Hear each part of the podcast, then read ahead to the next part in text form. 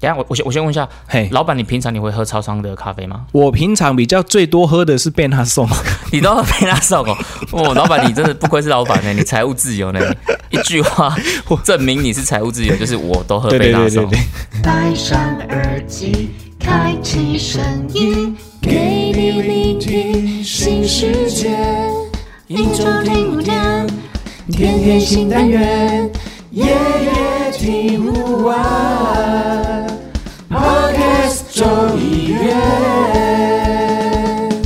Hello，大家好，欢迎来到卡卡城咖啡吧，我是倪晨。大家好，我是木卡。这个是我们众议院第三季的第一集耶，我们算是一个全新的节目。因为像我之前是在礼拜三的单元嘛，我跟依依搭档恋恋不想忘，对，我是礼拜四的补给干妈店，然后我是跟 Jelly 老板，对，因为我们现在我们两个都被 partner 给抛弃了，所以我们两个就来凑一档这个卡卡城咖啡吧这样子。对啊，我们另外在做另外咖啡吧，就是从一一个是从恋爱的关头呢离开了，然后另外一个是从补给干妈店，就是杂货店呢离开了，我们做了另外一个节目对。对对，所以我们两个大叔遇在一起，也没办法擦撞出什么火花，我们就只好来聊聊咖啡这样子。那我们第一集一开始，我们是不是要跟大家介绍一下我们这个卡卡城咖啡屋啊、咖啡吧？ 对对对，直咖接啡讲错名字。我们应该是不是要跟那个听众介绍一下这个卡卡城咖啡吧是会大概聊些什么样的内容？是是是，我们就是会用呃十二个礼拜的时间喝十二杯咖啡，然后聊十二种生活议题，跟大家在这当中呢一起共度生活的时光。就是我们会介绍一杯咖啡嘛，对不对？对然后再从这个咖啡去衍生出一些生活议题这样子。对对对对对，好，那今天第一集嘛，所以木卡老板是不是应该要先介绍一下这个你跟咖啡的渊源？啊，我先聊一下咖啡的渊源好了，就是一个孽缘，你知道吗？孽缘呢？为什么？对对对，孽缘就是被推坑，然后朋友离开了，我还在这边继续做。哦，本来是朋友找你的哦，对，应该他说找你去，本然后来自己跑掉这样子。不是，他是介绍我开始喝咖啡的人，哦，喝单品咖啡这样子。嗯哼哼，然后呢，他之后就从这个产业离开了。他本来也是业内的 人，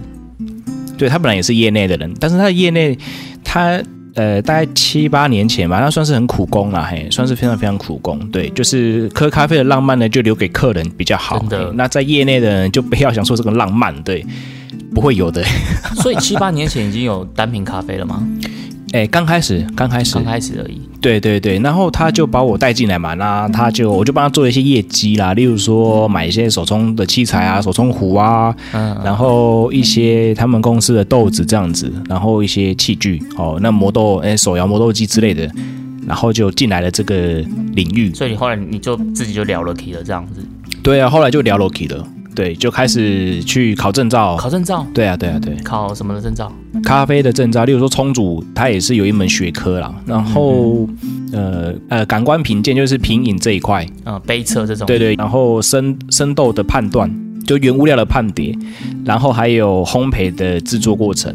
对，所以我们之后在节目里面也会慢慢的带到一些这种咖啡知识给大家，对吧？嗯，如果有机会我们去聊一些比较深入的话，就可以跟大家来科普一下这些角度。可以可以，所以听众朋友，如果你们想要听到跟咖啡这种相关知识的话，也可以留言一下，让我们知道你想问多深，好不好？我们木卡老板就有求必应。对啊，而且在外面啊，这种一堂课有没有？说实在的，嗯例如说有些咖啡店他们会开这种课程，对不对？嗯嗯嗯，都很贵有时候一开开两天，哇，一千六、一千八，我跟你讲，你直接只要打开 podcast 直接听，如果我有讲到的部分的 话，你就现赚，对，就很他不的要啊，去很外他面。的那些欧美店、咖啡店报名了，好不好？你直接先订阅对对对， Podcast 不需要中医院就，好。对对对对对，直接现听，马上听，对，赚起来。对，所以如果有想要喝咖啡的，你们也可以零售这样子。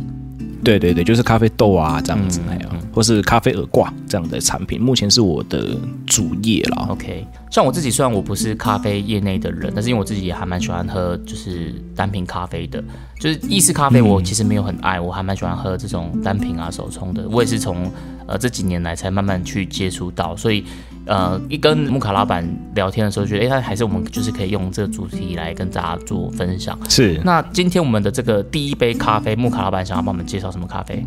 第一杯咖啡啊，我觉得，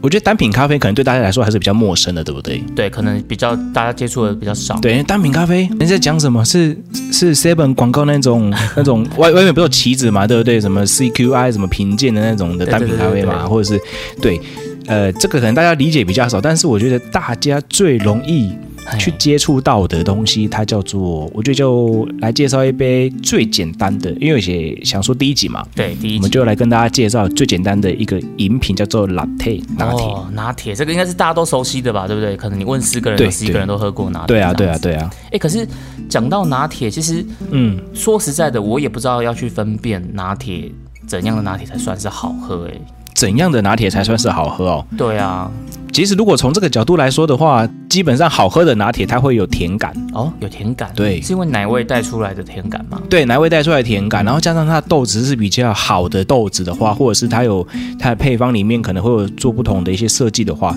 基本上会喝到嗯蛮甜的甜感。哦，对，入口的时候会是呃水果香甜的那种感觉，然后尾段会有一些焦糖的香气。我知道，老板你现在这样讲太专业了，我们用一个比嗯较通俗的方式来切入哈，因为我觉得拿铁是这个上班族好朋友嘛，对不对？那对，上班对族的这个最熟悉的买拿铁地方应该就是超商。如果比如说假设用对 Seven 啊，或是全家这种就是超商的这种拿铁来来比较的话嘞，可以可以怎么样去嗯感觉？如果用超等商一，下我我先我先问一下，老板你平常你会喝超商的咖啡吗？ 我平常比较最多喝的是贝纳颂，你都要被他 送哦！哦，老板，你真的不愧是老 板呢、你财务自由呢、一句话证明你是财务 自由，就是我都喝对贝对拉对送对，贝拉送我很都喝贵贝呢、纳颂，哦， 很贵，超贵，对对啊，而且还玻璃瓶装的，没有，这主要就是它真的很方便啊，嗯又不烫口，你知道吧？然后在外面你必须要怎么样？那补充咖啡，因为像我们这种咖啡因阶段症的人，对，一天如果不喝，头会痛的这样子。哎改革改革，让身体不舒服。嘿，感觉很像，很就怪怪的，很像一整天也有某种东西没有做，你知道今吗？就没天有呃你亏了，我一罐贝拉送给你穿本本啊呢。对对对对对对对，白兰西威士忌啊，不是白兰西， 那什么东西？保利达啦，对差点讲成威士巴我们是不是应该请那个贝纳颂帮我们夜配一下这一集啊？啊，也是呢哈。如果有的话，嘿嘿嘿。对啊，最主要就是你说如果是超商咖啡，我会喝，嗯我会喝。对，对，那一开始其实我刚开始最一开始喝单品咖啡之前，我是猛烈的在喝一种饮品叫做 Seven 的拿铁。哦，你是先我从一天要喝 seven 三杯的拿铁开始一直喝这样子。，对对对，因为我那时候念研究所嘛，嗯嗯嗯那硕班的压力很大。啊我觉得喝的不是咖啡啊，对是一个提神的感觉这样子。对对，是是一种呃，是一种解压。就跟有些人他喝酒不是要喝酒，他只是想要摄取酒精这样子。对对对，他只是想要摄取那种感觉。对，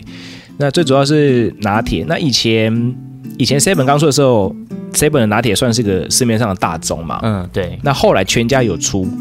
全家也跟进了，变成说他们也有出这种拿铁的咖啡，这样子就是现煮的拿铁咖啡。一开始其实 Seven 的市占率其实比较高，对不对？他们那时候不是推出了一个就是对整个城市都是我的咖啡馆这样的一个概念。对啊对啊，City 咖啡的一个概念对啊，对对对对，哎我觉得他们这个这个概念其实以行销策略来讲，其实蛮成功的，超屌啊，超屌嘿。真的真的现在大家都很熟悉。对，也是因为这样子，他们把整个咖啡的，就是大家我在台湾来说，这个市场也是因为这样子而渐渐的被普及呃了，打开，然后大家也比较容易去取得咖对啡。啊就进入了大众的市场里面这样子。对啊，对啊，所以你说我会去喝，我会去喝，而且一开始我是喝 seven 的，对，那后来嘞，后来呢，我就变成怎么样呢？有全家的选择的话，我会先去喝全家的。哎，你跟我一样哎，我有一阵子我也觉得全家的咖啡比 Seven 的咖啡还要好喝，可是后来对 Seven 过一阵子之后，我觉得它又有又有追上来了，又有起色，哎对对对对又有对起色。我自己的感觉是这样子，后来我觉得现在现阶段来说，我觉得伯仲之间，如果没有经过训练的话，有没有？嗯没有经过训练的话，可能大家会觉得、哎都差不多。但是其实如果各位听众有去仔细的去慢慢的喝的话，我个人是比较喜欢全家的，因为全家它给带给我们的感受是甜甜的感觉比较好。哦，你说这个拿铁的甜感会比较明显，是不是？对对对，甜感比较明显。然后它吞进去之后，例如说它凉掉，或是中温的时候再喝的时候，它那个尾段的那个可可的或是巧克力的韵味比较舒服一点。那 seven 的话呢，它就会有一点点偏苦，对，它会它会卡在舌根。他们这样的原因是因为他们在原物料的选择上的不同吗？还是是他们的冲煮方式？呃，第一个是原物料的，其实这三个有三个环节影响了，啊就是说原物料的配方的部分，对，那再来是烘焙的过程，然后再就是我觉得很重要一个是机器啦，你说他们的煮咖啡的机器吗？，对对对，他们煮咖啡的机器，其实两家目前一台都四十多万，都不便宜了哦，啦。也是很贵呢。 对对对对对，那他们的这个烘焙会有什么不一样吗？全家有全家自己的一种烘焙的设计的方式。嗯，对，那 Seven 的烘焙的方式可能也是，他们都是代工厂，对，对他们都是请代工厂来烘啦。那 Seven 是没有公布啦，嘿，Seven 没有公布他们的代工厂的烘焙的模式这样子。那全家是有用他们的一种蒸汽烘焙法，那其实这个就是用比较不同的烘焙的方式，然后针对于豆子，然后豆子就会给出不同的风味。那哪一个会烘的比较深吗？如果以如果以喝的感觉上面来说，我觉得 Seven 的 Seven 的风味比较深培一点点。对对对对对，因为我刚会想要问这个问题，就是因为我觉得嗯， Seven 它给我的感觉就是，就是它的那个烘焙就是有点燥味、焦味的这种这种味道会比对较对重。对对对，主要就是它的焦味会比较明显啊。那其实全家也是哦，他们都是烘到某种终身焙的部分，嗯但但是就是全家它的它的原物料的烘焙的照顾的方式跟 Seven 不一样。我想这两个东西应该是追求在不同的受众群啊啦。哦，因为像我自己，啊对我就是比较不喜欢喝太深焙的咖啡，对那我就会觉得那个全家它的这个给我的口感是比较温和一点点。对 Seven 的这个口感，就像刚刚讲过，就比如说比较苦啊，或是这个比较焦味比较重啊，我觉得它的这种急喉感或者这种攻击性就会比较强烈一点点。对这对，样就卡在你的舌根啊，就像是吃一颗药卡住，然后就哎呦苦苦的。对对对对对，但我自己也觉得，其实有时候在不同家的门市喝到的咖啡的品质也不太一样，有的喝其实觉得哎、诶还蛮不错，可是有的喝就会，对我刚刚讲那个那种状况，我觉得就会蛮明显的。所以其实门市的控管也是会有这种品质差异，对不对？是是是，保存啊，然后或者是他们有没有用心照顾机器啊，然后或者是各地的水质有没有一样啊，他们的那个入水的那个水质管理的部分，对，店员有没有定期去做一些测试啊，或者是有没有定期保养，这个都会有差别。讲到水源这个可以额外聊一嗯下，就是是不是你们对于就是这种杯车或什么，嗯你们是不是都会特别要求要用某一种水来做重组？对啊，因为水很水很重要哎，对，因为就像是他喝茶有没有？大家说哎用山泉水泡比较好喝，嗯但是我会跟大家说，其实不用，你只要去找一些镁离子比较高的水来喝就可以了。可是我怎么知道什么水镁离子比较高？哦，如果以市面上比较好，就是不管大家你想要煮汤，嗯或者是说、呃煮煮饮品，好、或者是说拿来喝的这种拿来喝的，对，拿来 喝泡的，茶、煮茶、煮咖啡、对煮汤，就直接去买泼河水，薄荷水嘛，你说胡子翘翘的，胡子翘翘的那一个， 嘿，有有一根根钓钓竿竿的 那个，对对对，哎，讲这个人家会说哇靠，你们这两个组织人，没办法，我们就两个大叔啊，想怎 样？我们都没有听过这广告词哎，你们都都对，知道？对哦，这个现在现在是不是看不太到了？没有绝版了， 绝版了是不是？对对对对哎。这个对广告也绝是版我们的那个 童年回忆。童年没有，我我是听我哥说的啦，我自己也没看过啦啊，是是是，我听我叔说的啦。叔讲的啦，我听我叔叔讲的。 所以你觉得用波尔水其实是它就是一个蛮蛮不错的现成的一个对它水源这样子。它算是一个现成水，就是千万不要去拿什么纯水啦。嗯嗯嗯，对，因为纯水对于萃取就是煮东西来说，它会把太多东西都叫出来 了。所以那种滴滴纯净的蒸馏水就可能不适合，是不 是？哎，对，一百零五度的也不行，这样 子。呃，一百六，咖啡要多少？要八十五度是不那是？中培大概八十八以内啊。 OK，那刚我们刚先科普了一下，就是那个你可以用什么水？如果就是市面上这种比较便利的，我们可以用波尔水来做这种煮茶或者煮咖啡的选择，这样子。对。对对，那聊回来，刚刚我们讲到这个超商的咖啡嘛，所以如果以全家跟 Seven 两家拿铁来 PK 的话，你可能会比较喜欢的是，哎，全家，所以跟我一样，所以我们的两个都投给全家这样子。而且全家还有一个密语，我曾经有介绍过，在我自己节目里面，嗯，对，对，有介绍过，就是最最好喝的，就是我们因为说，因为大家都说超商的咖啡它很常没味道，就淡淡的，嗯对不对？比较淡，对不对？呃，有时候习惯我们去吃那个餐饮店的时候，或是简餐店的时候，我们都觉得那哎，那个咖啡的味道还是简餐店做的比较浓，对不对？那在超商怎么样达成这个目标呢？可以吗？可以接近啊，不能说一样啊，嘿，接近就是你可以去跟他讲说我要三颗豆，你说跟店员说我要三颗豆这样子吗？对，例如说你就走进去，跟他说，哎，那个我要拿铁三颗豆，确定他们听得懂吗？听得懂，真的假的？对，如屡试不爽。三颗豆的意义是什么？就是它原本的配方是用两颗豆，就是它那个图案啊，它那个图案就是、哦它的机器啦，对对，它它那的个机器，对因对为对，OK 嗯因为因为它那种美式机有没有，他们会设定他们原本要磨的粉量。然后去做萃取。对那如如果平常他们是用两颗豆，因为比较省嘛，那大家都不知道啊，对不对？用两颗嗯豆这样就好，比较省。然后它可以卖比较多杯嘛，用三颗豆就是会多一点点的粉量。对，没错，对，所以萃出来会比较浓。那你去喝的时候就说，哎呦，这个味道比较有味道哦。对，嘿，可是我觉得这个其实也看消费者啊啦，因为有些人他其实不太喜欢摄取那种咖啡因比较浓的饮品，所以对对对那你当然你就可以不一定要选择三颗豆，因为像其实像我自己，我我我我是比较喜欢喝淡一点的啦，所以我可能我就会觉得原本这样的比例是 OK 的。可是如果你觉得你是想要对比较特浓的这种的，你就可以就直接跟他喊嘿克制，但是不要化喊四颗豆，嘿， 没有四颗豆了，没有我四记得颗是豆这样，对对，你会被打哦， 赶 出去。好，那讲完这个超商的嘛，就是因为另外就是比如说像这种连锁的咖啡店，那像超商的以外，连锁咖啡店这种你会喝吗？我会喝，你会喝哪一家我？会喝。如果外带的话，我会比较偏向于去喝卡玛了。你是说外带跟内用会不一样的选择吗？对对对对对对对，因因为因为外带的话，卡玛是比较，我觉得卡玛是比较 OK 的。卡玛他们其实标榜他们是自己现场烘焙的，对不对？对对对，自己现场烘焙，然后他们也比较新鲜。可是我觉得现场烘焙会有个问题，就是那这样不会不同的分店他们的这个烘焙的品质就会不不稳定吗？不会有这样的问题吗？会啊，所以这个就是变成说，嗯、自己看喜欢哪一间的卡玛，或者是说那间卡玛、哦他们的教育训练有做足。例如说，之前我们去考试的时候，就会有一些卡玛的店长或者是他们的店员跑来一起考烘焙的认证。哦然后就问他说为什么要考，他就说啊，因为总公司规定要过要考哦。那这样子路易莎不用烤吗？路易莎是中央工厂，哦，他们哦他们的豆子都是已经是烘好直接分装过来的。对对对对，所以所以你在你你在你在他们的门市有没有？嗯，你在他们门市你是看不到任何的烘焙机的。哦，难怪。对，可是，在卡玛他们就会看到，你就看到可能以前会放门口嘛，那曾经有有有一次，因为他们操作的问题，然后就爆掉， 整个爆掉，对对对，砰，那整个机台跳就起是 来，咖啡店变成了被崩逼胖这样子的，被崩哦。砰这样子。因为烘焙机它还是有它的一个安全操作原则，哦，对，然后它就可能没有操作好就砰。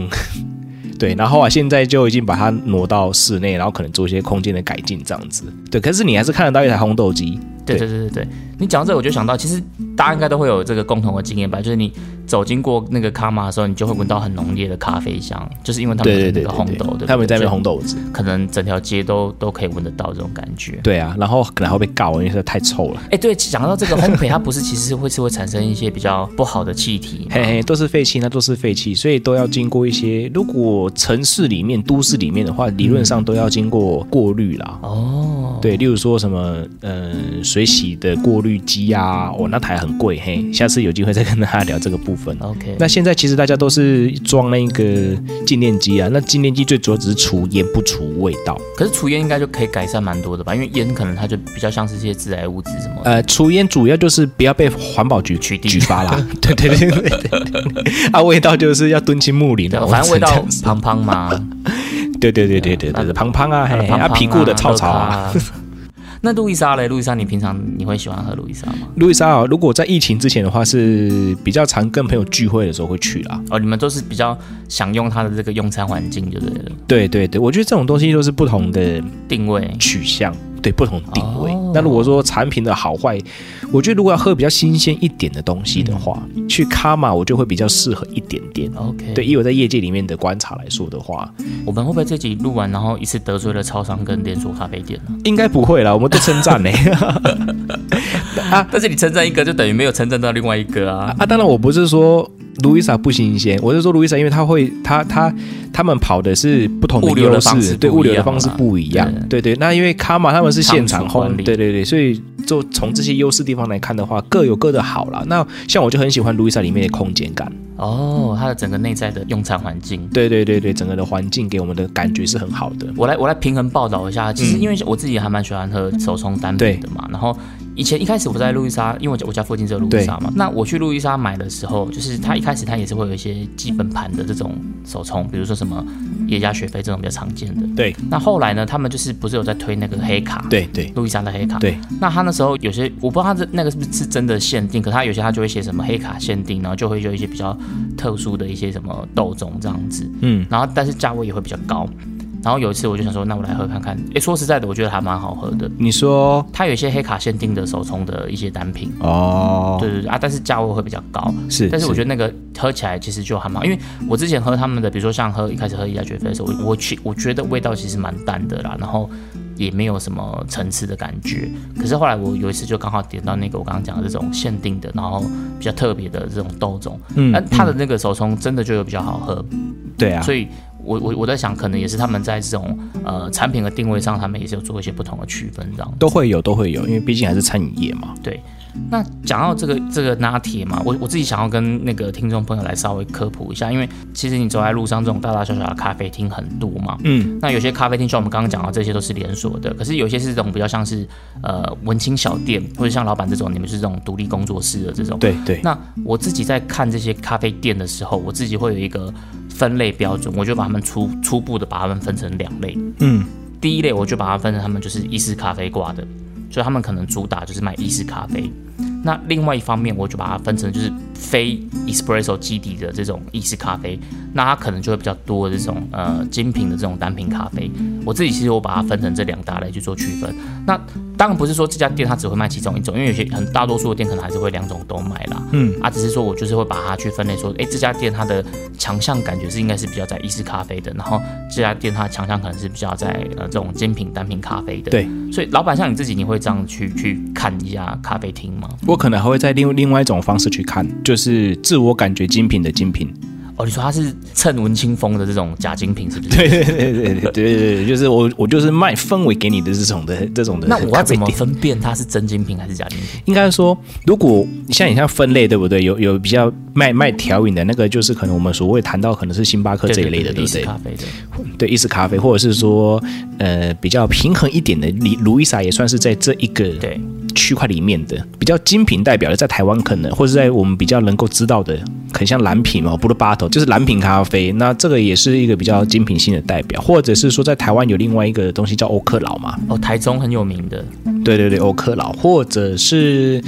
呃国外也有什么原野宴有没有？哼，嘿嘿，他们也是有一些精品咖啡的，就是去做一个产业型的一个产出。那现在台湾就是自烘咖啡、自家烘焙的这种咖啡很多也超级多，对对对对，也超级多。所以我这这种店我都会俗称它叫做，呃，自己定位为精品咖啡的精品咖啡店。等一下人家说不定咖啡也还是是精品单品啊，你不能说人家装潢比较阳春，你就说人家是自以为这个啊。对，那那变成说，就是如果说要去分辨的话，就是可以从我刚刚讲的嘛，就是意式的话，它就是以调饮比较多的。对，对，调饮多的。那如果单品咖啡，就是你去看他们菜单，你就会发现哇，很多产区哦，对哎，对例如说对对对。呃，这种单品咖啡店，你进去有没有？它就或是进去欧克劳的时候，你就发现哇，它里面怎么那么多格子？然后每个格子里面都有各自不同的豆子。哦，对，我觉得老板你讲到一个重点，就是看他们的菜单。对，看菜单。哦，因为有时候朋友约或是什么这种，就是商业聚会或干嘛的，很常就在咖啡厅嘛。然后对，我我每次到那个咖啡厅，我想要知道我我要去点什么咖啡，我就是先看他的菜单。对，如果你看他的菜单，就是刚刚老板讲，他就是意式咖啡为主，嗯，那你就知道他的强项可能就是意式咖啡。他对这个手冲可能有的有的根本没有手冲，对对对那有的手冲就是意式意式两三支这对样子，对对对然后对对分类也不会分太细。是，可如果今天你看到他这个菜单，他的手冲咖啡是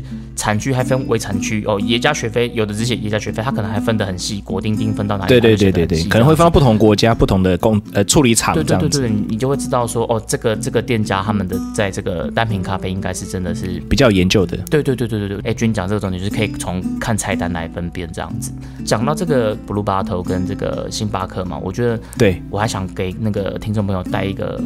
概念，就是在咖啡产业是不是有所谓的这种三波的革命浪潮？对啊，对啊，有三波。目前有人在谈第四波，也有在谈第五波。哦，但是目前都还没有四五都还没有共识，所以这边谈的话会有点天花乱坠的。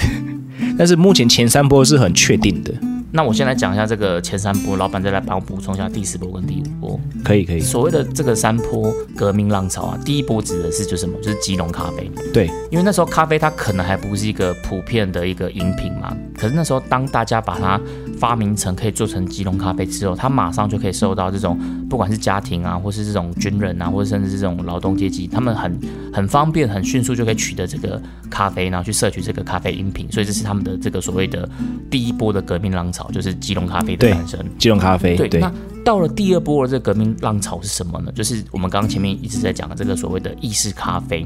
那意式咖啡大家可能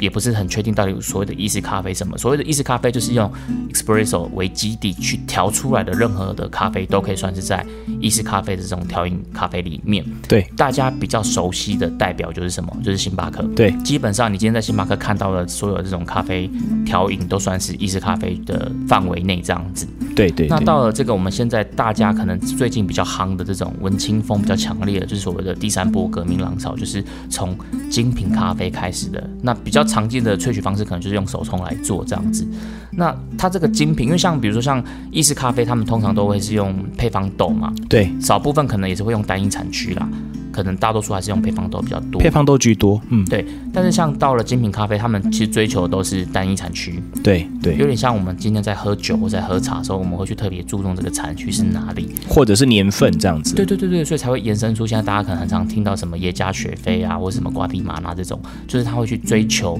单一产区这件事情。那在这个单一产区底下，他们还会有不同的庄园。今天我们喝了这杯手冲咖啡，它全部都是从这个同一个庄园的豆子去做出来的。这个就是我们现在的所谓的精品咖啡、单品咖啡这样子。是那呃，大家可能会比较熟悉的这种连锁店的代表就是蓝瓶咖啡、布鲁巴头。对我记得前一阵子大家去日本去玩的时候，真的都会跑特别跑去蓝瓶咖啡那边打卡，这样对啊，对啊，因为很潮啊，它就是所谓的那个什么，呃，咖啡界的 Apple，对对对对对，没错，因为 它因为它的那个设计感就是很简约啦，然后就很简约，哦也蛮是时尚。是的。然后对对那对个对在那对边手冲的那个咖啡师，通常也也都还蛮帅的。对啊，可恶，不帅不能上 去呢。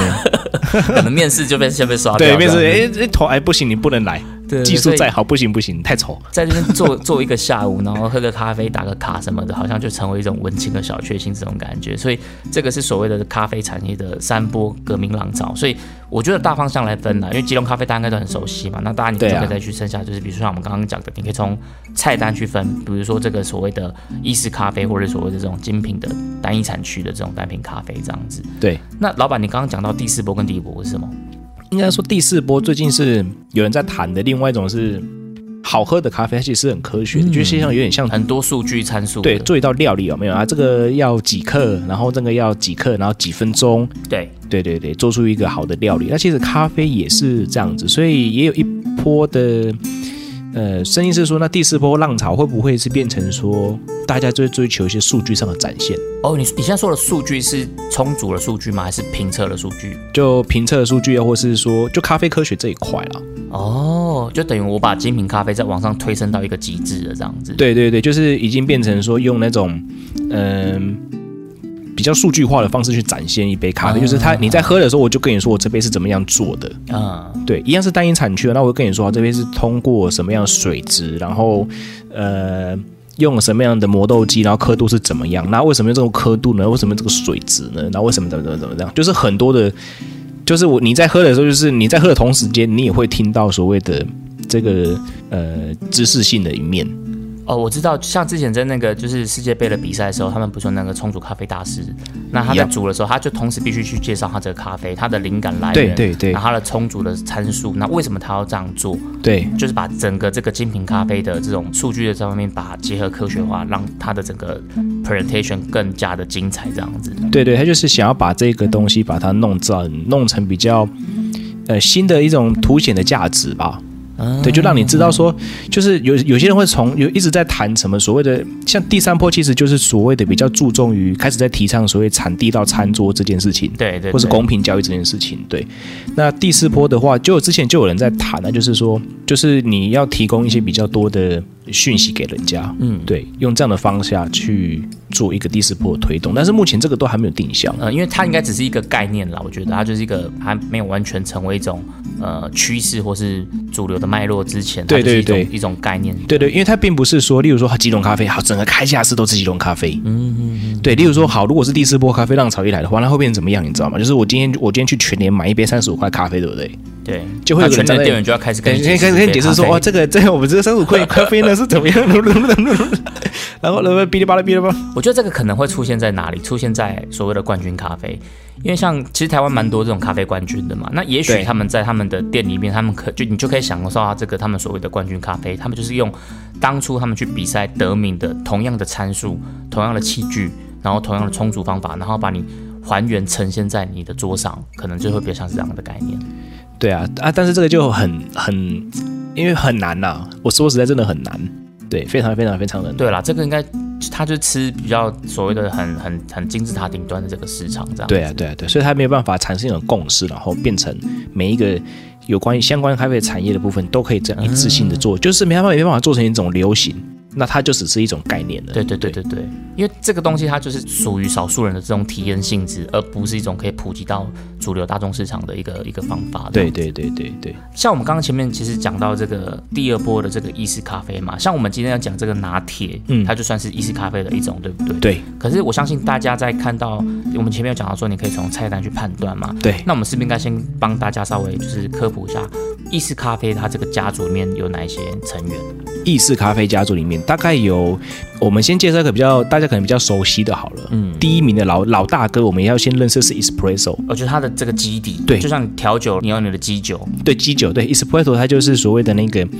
呃浓缩咖啡，对，一个 shot 的这样子的一，个 shot，你这些浓缩咖啡就是就一小杯这样子，对对。对对对，但因为有浓缩咖啡之后，我们才可以去做不同的风味的调，因为它是浓缩的，所以你可以加没错不同的东西进去去做调配。那拿铁就是呃浓缩咖啡加上呃比较多的哦比较大量的牛奶，然后再薄薄的奶泡，哦它就变成拿铁所。谓的 latte，它其实它它的原文其实是指牛奶嘛，对不对？。对对对对对对，所以就咖啡牛奶。 espresso 加牛奶就是拿铁这样子，对对对，那像美式，好，我们很常喝的美式，它就是 espresso，就是浓缩咖啡加上水去稀释。所以就只是单纯的 espresso 加水而已。对对对，那如果像是呃卡布奇诺，对卡布奇诺，它也是用那个浓缩咖啡，对，然后也有也有牛奶，然后再是比较厚的奶泡，那这样听起来是跟拿铁蛮像的蛮像的。但是那个卡布奇诺奶泡会比拿铁奶泡还要多两倍，哦，主要是奶泡的比例会不一样这样子。对对对，奶泡比例会不一样。所以如果你今天比较喜欢这种奶泡的这种口感的话，你可能就会比较喜欢 cappuccino 这样子。对对，那如果喜欢牛奶的味道多一点的话，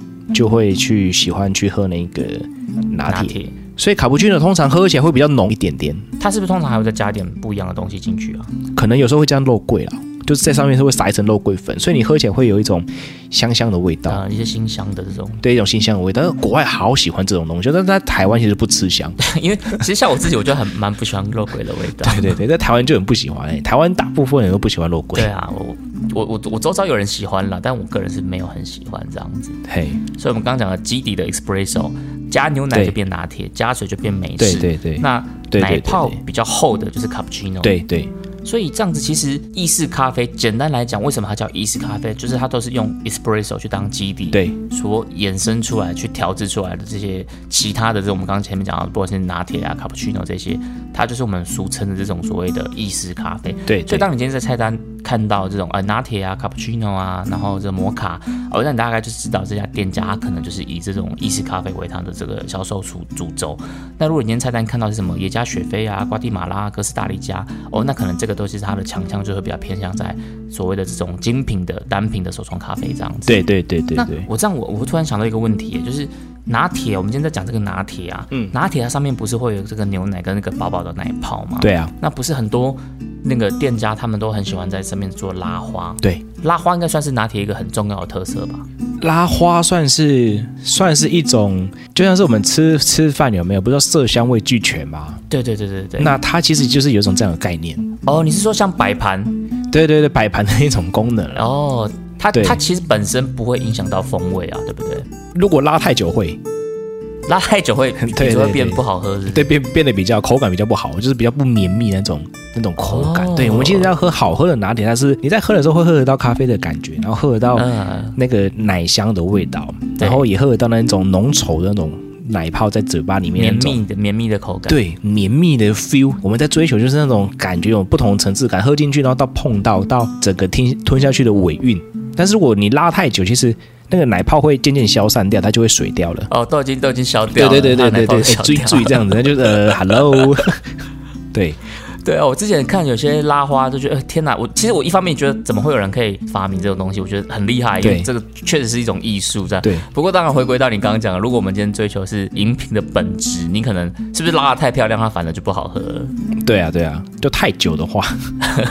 不建议所以啦，大不家建议。大家如果就是你你如果想要拍照打卡，你可以去挑那种拉花很漂亮的。可是如果你今天是单纯想要好好的品尝一杯咖啡，那你可能就是简单拉个爱心或者拉个叶子这叶样就子可以。，嗯对对，这样就可以了，不要不要不要去看到，如果他拉出来是一只很很夸张的，就 就呃，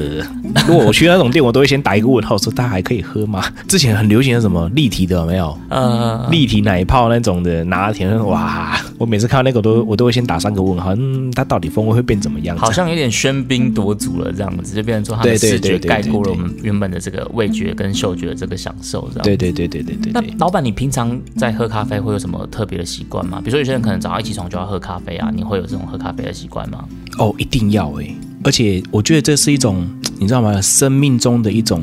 开启，一整天的 opening。你说喝咖啡对你来讲就是你打开你一点开关，有种仪式感在里面这种感觉吗。对对对对，例例如说，例如说，我今天可能早上早上没有喝，对不对？对那可能到下午四点我才喝到第一杯咖啡，我才觉得嗯，我起床了。哦，你会觉得我我今天从下午四点才开始我的第一周，对对第一个，对钟我头我才这种感我才觉我。才对对，我才开始耶，我今天开始了 这样子。刚刚哦你刚刚讲到这个开启一天的这个感觉，我就就让我想到一件事，就是上班族的仪式感。对，那你你平常你你在你的生活里面，你有没有什么比较特别的仪式感？除了喝咖啡以外，我的仪式感吗？如果一天之中我的仪式感可能就通勤吧。哦，通勤对对，怎么说？因为我会，因为我我的像我现在自己以前在上班的时候，我的通勤时间大概是十五分十五分钟左右。嗯，对，那那这个十五分钟就会是就会是我一种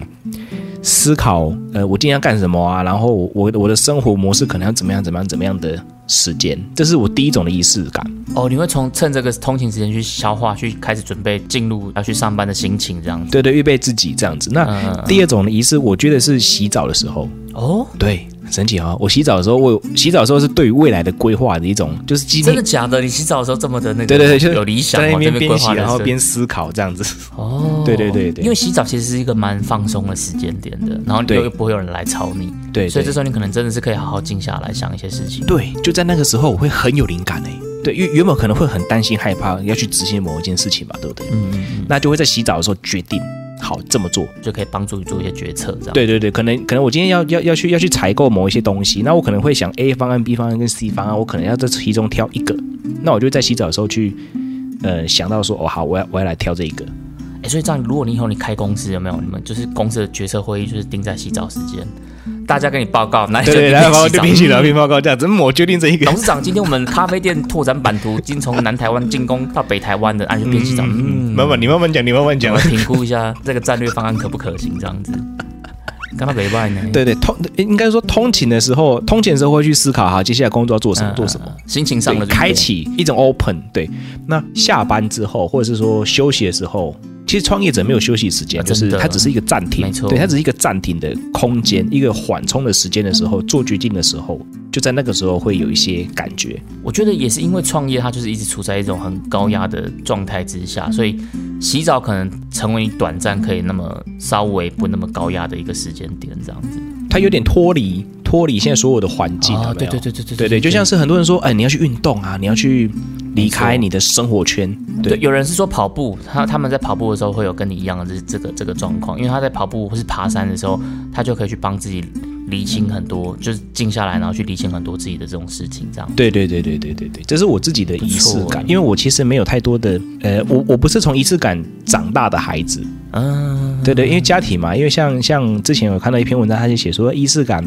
呃，有仪式感的孩子们长大其实会比较容易满足，但是我就没有啊。但是我也不是说我不我不能满足、哦， 不满足对对，我是不是不我是不满足，是说你忧郁症是不是？因为对，因为我知足哎不知足， 不是，我 是说，因因为因为就是他们说什么你呃要过生日啊，对不对？然后要跟父母怎么样啊？父母要带孩子说什么什么什么啥、啊，嗯对不对？我完全都没有哎、哦，你们家本来就没有这种习惯，对我就是一个完完全全被放生的孩子，那这样子你觉得会对你的人生或是成长有什么样的影响吗？就是会非常自我感觉良好。 是这样 子吗？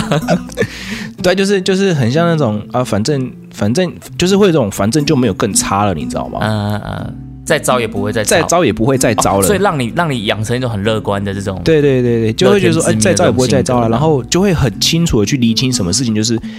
该是自己的就是自己的，不该是自己的，你怎么你怎么去强求也没有用，你只需要去厘清现况就好。我从仪式感里面悟出大道理耶。 呃，这可能是一种生活模式的感觉，给我的就是你你你你去，因为很多事情你怎么求就没有嘛，对不对？就像是我嗯今天看了一篇文章，他有有人说什么，是呃，未来是不是高中就决定了？未来是不是高中就决定了？对对，就是未来，就是未来的成就是不是高中阶段就会决定了嘛，对不对？因为高中阶段会开始考大学啊，是不是考上台城青教啊，是中自备的啊，对这些都比较好发展，对不对？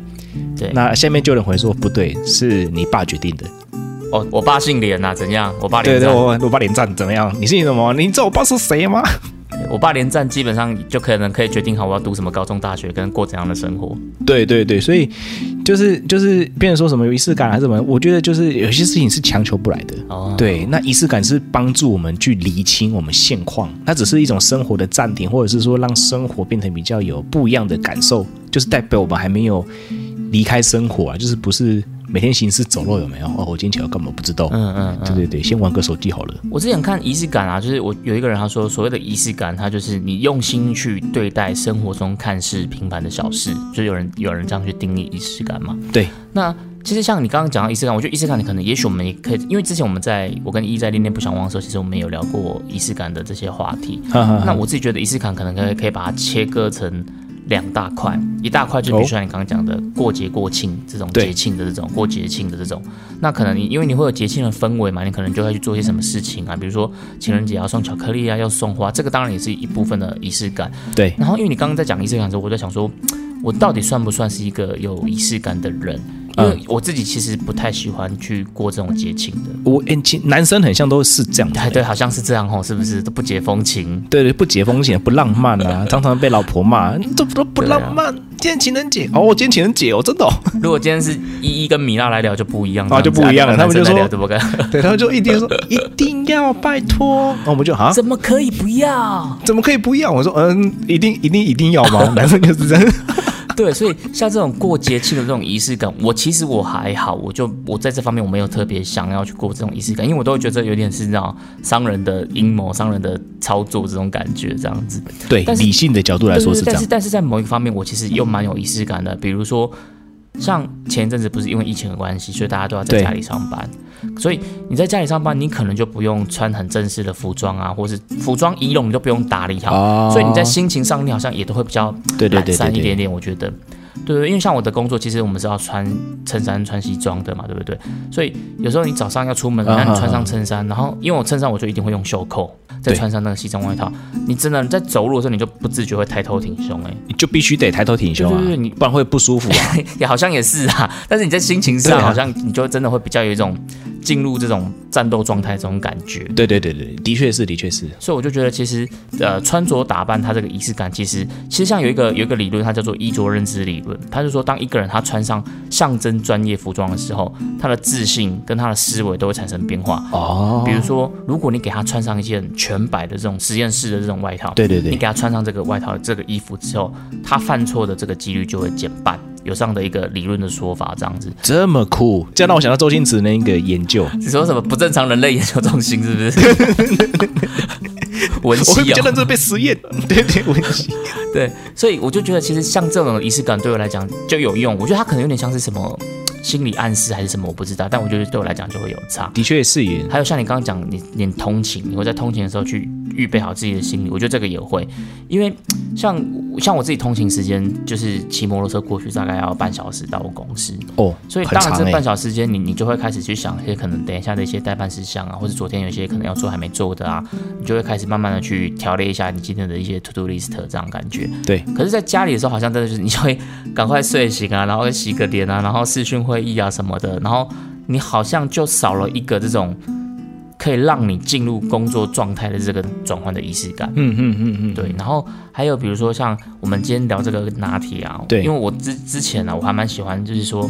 早上的时候，我就会先去买早餐，然后买完早餐之后，我就会边吃早餐，然后边收 email，边看信这样子，因为我前份工作就是工作人员都会在信里面这样子去去回信啊，干嘛干嘛干嘛的， OK，因为你信开了，然后他会那边开始跑，然后他们这边收信，然后就需要一段时间。啊，那我就先买好早餐，然后那边边吃早餐，而且上班我就先去打卡，嗯打卡完再去之后再去买早我餐就出去对不对买早餐。 对，我就是一个薪水小偷我。都在，没关系，我也干过。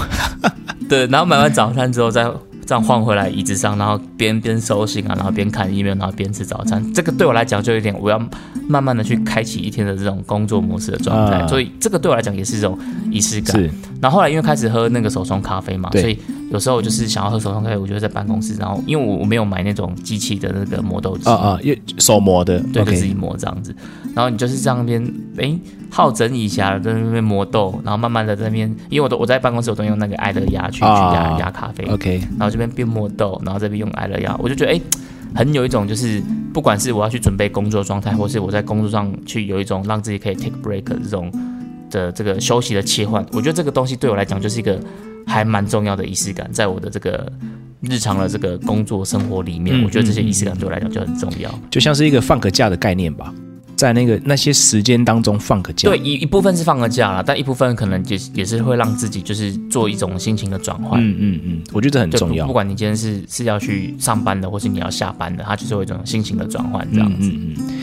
对，那那讲到这个，像我出门，我还有另外一个东西呢，就是我会让我自己身体是有一些味道的，就是不会像臭男生这样出去，你会喷香水吗？或者是用一些止汗剂。哎、我我跟你讲，我我出门我一定要喷香水耶。真的哈、你也你也有这样的仪式感，对不对？不然就觉得对哇对哇，我这样出门好奇怪哦，哇，我的身体，天 啊！我之前就跟依依在那个恋恋不想过就讲过嘛，就是我就是一个很重视香气的这个这种这种人啊这样子，所以咖啡我也是喜是欢是喝全焙的。 对对，香气取向的啦，嘿，对对对对，就我我咖喜花呢。嘿嘿嘿，开开黑所以你有时候有时候出门没有喷香水，你就觉得好像有点怪怪的这种感觉。对啊，就对，很像没有礼貌，对对对对对对。对，别人会觉得哦，你这个人，哎呦，这样，然后比如说有时候我可能我只是要出门去附近去找人啊或干嘛的，那我就对喷个香水什么的。我老婆就问我说：“你是要去哪里？你要跟谁出门？”出 就开始出门被干嘛被怀疑干嘛要这样喷子香水这样子？ 没有，她也是开玩笑的，因为她她知道我都习惯喷香水这样 子。 下去倒个垃圾，我们哎我碰一下，这大样乐色我倒好像没有了，我好像大乐色可以不用。就是把这种生活的样子过的是自己想象中那种舒服的状态。对对对对对，因为生活你就是想要把它过得就是美好的嘛，然后是自己舒服的嘛。也许别人可能不见得那么舒服啦，就可能他觉得对你的香水其实他味道他不喜欢，或是他对你的香水其实是过敏的。嗯嗯嗯，但但你自己就会觉得，哎、你这样的心情啊、状态啊什么的，都是打点的，在一个你觉得维持在你理想的状态这样子。这也是啊，因为我觉得仪式感是一种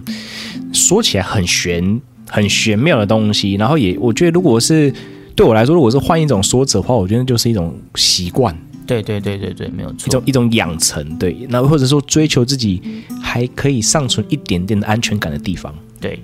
所以，喂、我们从从咖啡聊到这个，其实好像也是聊蛮远的。对啊，对啊，对啊，因为我们是觉得，我是觉得说，如果是一个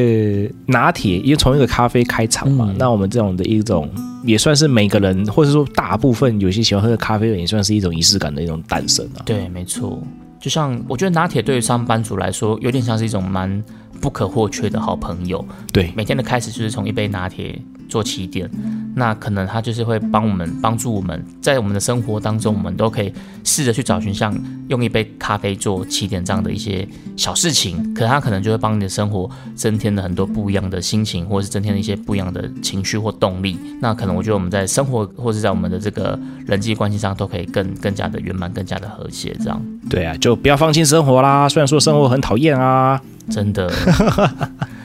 现在我多了一个仪式感，就是偶尔看一下那个温情歌这样子。哦，哎，那个很多人在追耶。对，每天来点负能量这对啊样子。